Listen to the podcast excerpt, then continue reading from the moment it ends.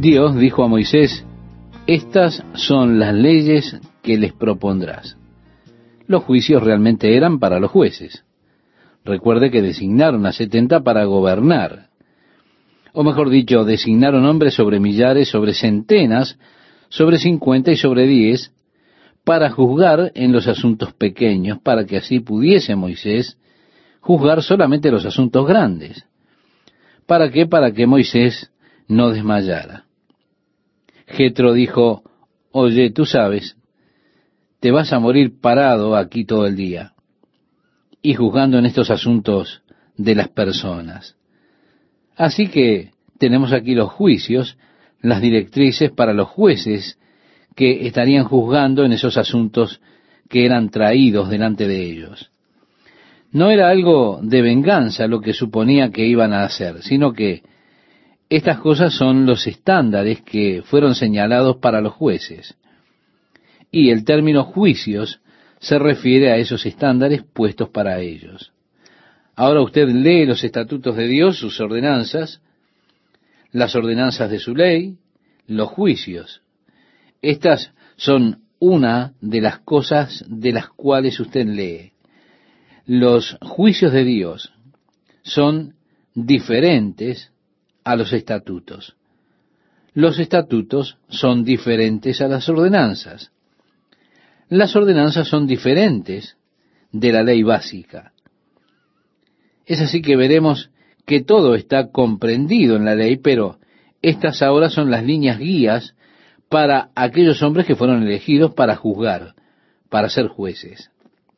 Es interesante que aquí en el versículo 6 y luego en el capítulo 22, en el versículo 8 y en el versículo 9, la palabra jueces en esos versículos es el término hebreo Elohim, la cual es la palabra utilizada para dioses, o Dios en el plural.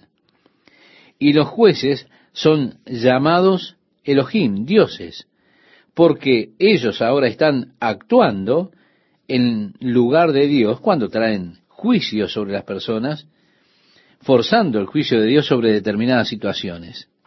Ellos estaban actuando allí en lugar de Dios. Por lo tanto, se utiliza para jueces el término Elohim, que se traduce dioses. Por lo tanto, en el Nuevo Testamento, cuando los fariseos estaban discutiendo con Jesús en el Evangelio de Juan, recuerda, cuando él declaró el hecho de que antes de Abraham yo soy, y cuando tomaron piedras para apedrearle, Jesús dijo, he hecho muchas obras buenas entre ustedes, ¿por cuál de las obras habréis de apedrearme? Ellos dijeron, ni por las obras que has hecho, ni porque eres un hombre, insistiendo que tú eres igual a Dios. Es decir, tú estás insistiendo que tú eres igual a Dios. Y él dijo, no os he dicho, o la palabra de Dios dice que ustedes son dioses. Entonces, ¿por qué habréis de apedrearme porque digo que soy el Hijo de Dios? En la palabra se dice, vosotros sois dioses. En otras palabras, estimado oyente, aquí en Éxodo, estos hombres estaban siendo llamados dioses, aquellos que estaban para juzgar y establecer los juicios de Dios sobre los demás. Esto no significa de ningún modo que ellos eran como el eterno Dios, como el Dios creador de los cielos y la tierra.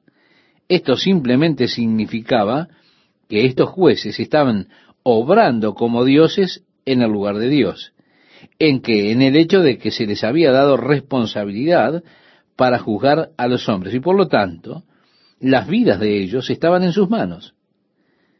Ellos estaban actuando como Dios, por eso se los llamaba Elohim, es decir, dioses.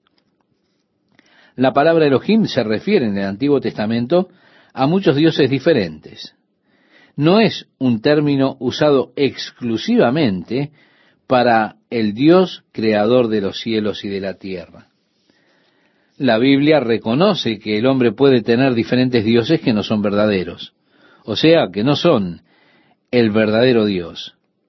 Son dioses en tanto que son la pasión gobernante de la vida de una persona. David dijo, los dioses de los paganos son vanos. Allí está la palabra Elohim, reconociendo que los paganos tenían dioses que no eran verdaderos dioses. Y Dios desafió de esta manera. Si ustedes son dioses, si ustedes son Elohim, pruébenlo al decirnos qué es lo que va a pasar antes de que eso acontezca. Por tanto, el término Elohim se refiere a lo que es el principio guía o la pasión de la vida de una persona. Fui a esto para darle a usted simplemente un trasfondo de la escritura, el trasfondo a la que Jesús se está refiriendo en el Evangelio de Juan, porque hay una secta que a causa de esa referencia de Cristo en las escrituras, esa referencia que dice vosotros sois dioses, ellos han construido una doctrina de la progresión del hombre hasta llegar a ser Dios.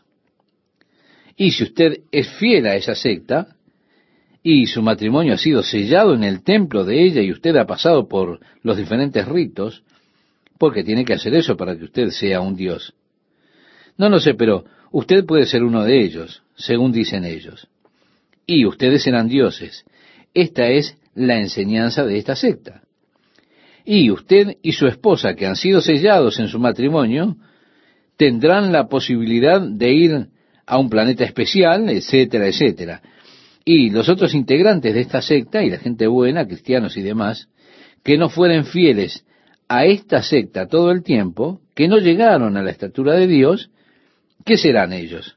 Bueno, ellos serán sus ángeles, les servirán en su propio sistema que usted como un Dios habrá inaugurado y será Dios entonces sobre ese planeta y velará por ese planeta y se desarrollará y demás cosas.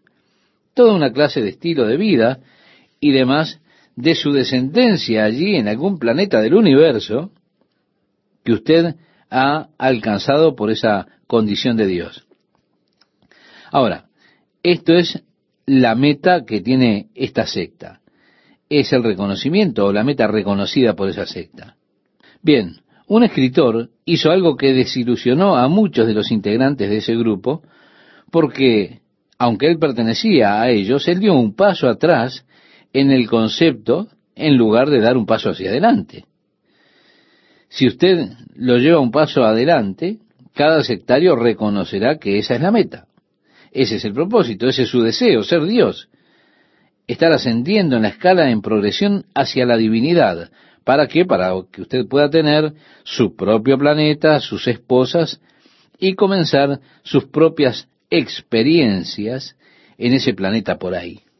Bueno, este escritor, en lugar de avanzar, los llevó hacia atrás. Él dijo que Adán fue un buen integrante de esta secta que progresó hasta ser Dios. Y fue así que trajo a la tierra una de sus esposas celestiales, llamada Eva. Y allí comenzaron a tener sus hijos y comenzaron a poblar la tierra. Y dice que Adán es nuestro Dios y el único Dios con el cual tenemos que ver. Bien, el resto de los integrantes de esta secta se molestaron mucho por esto y dijeron, oh, usted ha tomado lo que dijo fuera de contexto. Pero le desafío que lea todo el contexto de ese sermón y encontrará que no fue sacado del contexto, es de hecho consistente con la doctrina que ellos tienen. Simplemente lo aplicó hacia atrás en lugar de aplicarlo hacia adelante. ¿Y por qué no? Si usted y su esposa pueden ser un Dios en un planeta por ahí y comenzar todo, ¿por qué no puede ser que Adán sea un hombre que estaba por ahí, en otro planeta en el universo, que fue fiel y verdadero en todo, y de esa manera él ascendió a la condición de divinidad y se vino para aquí con una de sus esposas, Eva, y así comenzó todo. Ahora, todo ese sistema de pensamiento e idea, tomado de un solo versículo del Nuevo Testamento, donde Jesús dice, ¿no os dije en la ley vosotros dioses sois? Y de ese único pequeño versículo, todo este sistema de pensamiento y doctrina acerca de que ustedes han de ser dioses, dependiendo si son fieles, sectarios y demás, todo eso salió de un versículo de la Escritura, en lugar de investigar y averiguar a qué se estaba refiriendo la Escritura en ese particular. No, no hay en lo absoluto una progresión hacia la divinidad como tal. no es lo que está enseñando esta secta la verdad. De hecho, ese deseo de ser Dios es lo que ha comenzado todo el trágico problema de la raza humana y también con los ángeles anteriormente. Cuando usted lee en la Biblia acerca de la caída de Satanás en el capítulo 14 de Isaías, allí dice, ¿cómo caíste del cielo, oh lucero hijo de la mañana? Luego prosigue en contarle de cuál fue su voluntad en contra de la voluntad de Dios. La quinta declaración de Satanás fue, seré como el Altísimo. Cuando Adán y Eva estaban en el jardín, Satanás vino a Eva para tentarla a que comiera el fruto que Dios les había prohibido. ¿Recuerda cuál fue la tentación que Adán tuvo con ella? Dios dijo, el día que comiereis, morirás. Pero el diablo le dijo, el día que comieres, seréis sabios como Dios. Así que ese es el deseo que aparece allí, de ser sabio como Dios. Esa es la cosa que Satanás usó para hacer tropezar a Eva en el jardín, ser como Dios. Eso mismo, estimado oyente, es lo que tienta a las personas en nuestros días. Bien, la palabra jueces, Elohim, no se refiere en absoluto al Dios eterno y viviente, creador de los cielos y la tierra, sino a los hombres que son designados para juzgar en aquellos casos que son traídos delante de ellos, y al juzgar se constituyen en representantes de Dios y están actuando por Dios, reconociendo las vidas y determinando el destino de estos hombres allí en sus manos. Es así que los jueces se darán cuenta de la extraordinaria responsabilidad que tienen como jueces. Todo este capítulo 21 con los jueces y tratar con sus juicios como lo hace en el capítulo 22.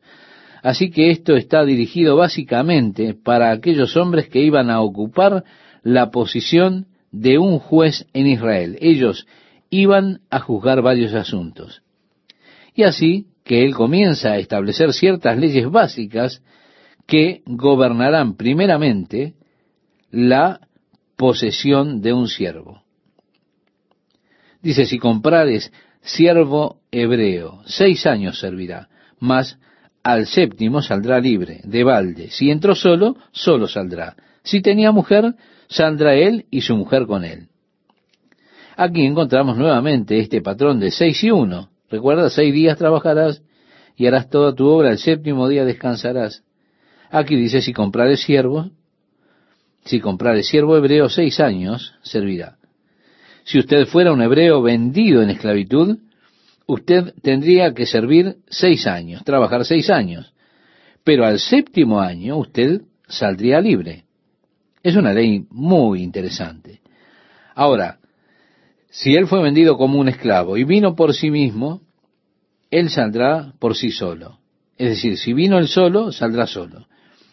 Ahora, si él estuviere casado y viene su esposa con él, entonces, cuando llegue el séptimo año, su esposa podrá marcharse con él. Y así continúa diciendo, y si su amo le hubiere dado mujer y ella le diere hijos o hijas, la mujer y sus hijos serán de su amo, y él saldrá solo es que los esclavos no tenían derechos en absoluto, ningún derecho de posesión. Por tanto, si usted era vendido como esclavo, mientras usted fuera un esclavo, su amo podía darle a usted una de las otras mujeres esclavas, y usted podría formar su pareja con ella, podía tener niños. Ahora, llegó el séptimo año. Es el año en que usted puede salir libre.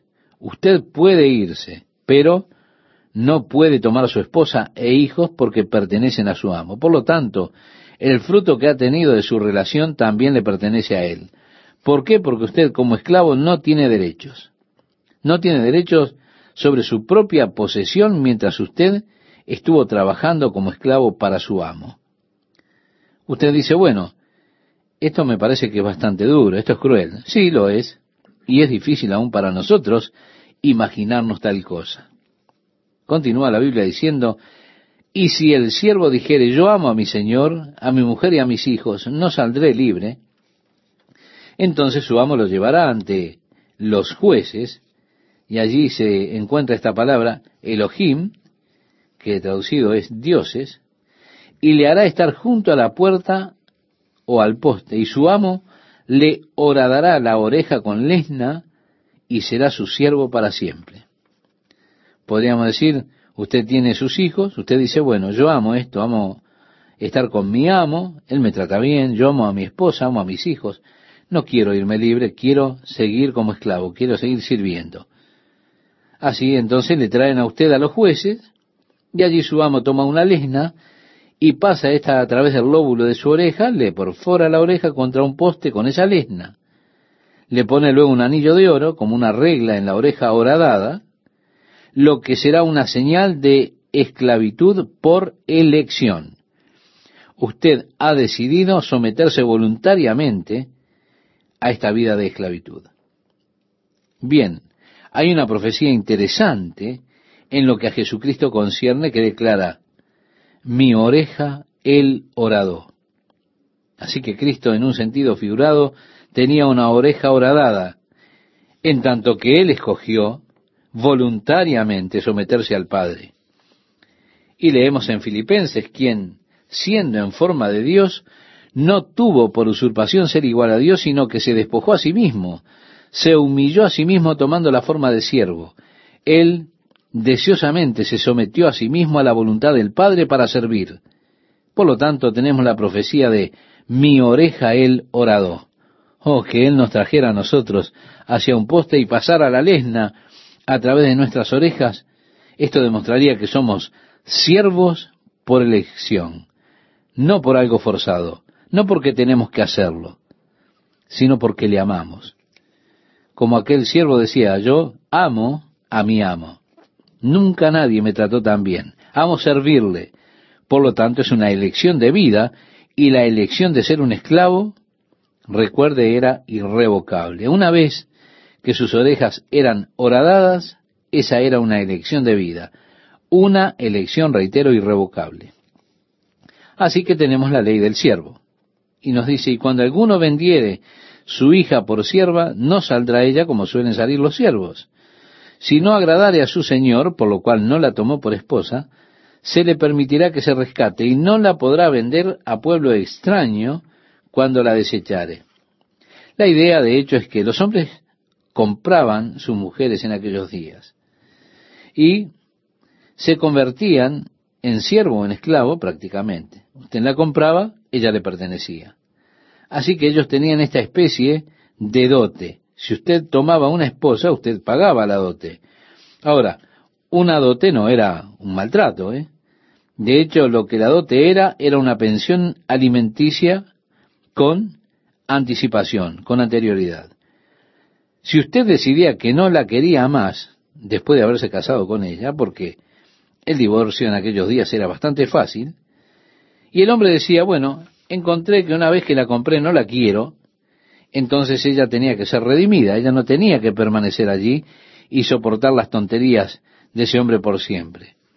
Pero ella debía tener el derecho de su dote. Ella puede vivir de lo que yo pagué por ella al principio. Y así dice, si no agradare a su señor, por lo cual no la tomó por esposa, se le permitirá que se rescate. En el versículo 9 leemos más, si la hubiere desposado con su hijo, hará con ella según la costumbre de las hijas. Si tomare para él otra mujer, no disminuirá su alimento, ni su vestido, ni el deber conyugal. En otras palabras, él tiene que ir adelante y pagar su pensión alimenticia y cuidarla. Y si ninguna de estas tres cosas hiciere, ella saldrá de gracia sin dinero. Esto era trágico, ¿verdad? Pero ese es el modo en que ellos acostumbraban en aquellos días. Las mujeres realmente tenían muy pocos derechos. Han recorrido un largo camino hasta hoy. ¿Por qué han transitado un largo camino? Y nosotros miramos ahora a Jesucristo. Y por causa de Jesucristo y de su declaración de que somos todos nosotros hijos de Dios, y en Cristo no hay varón y hembra, han recorrido un largo camino hasta Cristo. Las distinciones han sido rotas. En Cristo, que ha puesto a todos sobre un fundamento igual han sido rotas. ha puesto a todos en un plano de igualdad, ha quitado cualquier concepto de un sexo superior. Que Dios favorece a hombres sobre mujeres o viceversa. No, no, estimado oyente, esto no existe.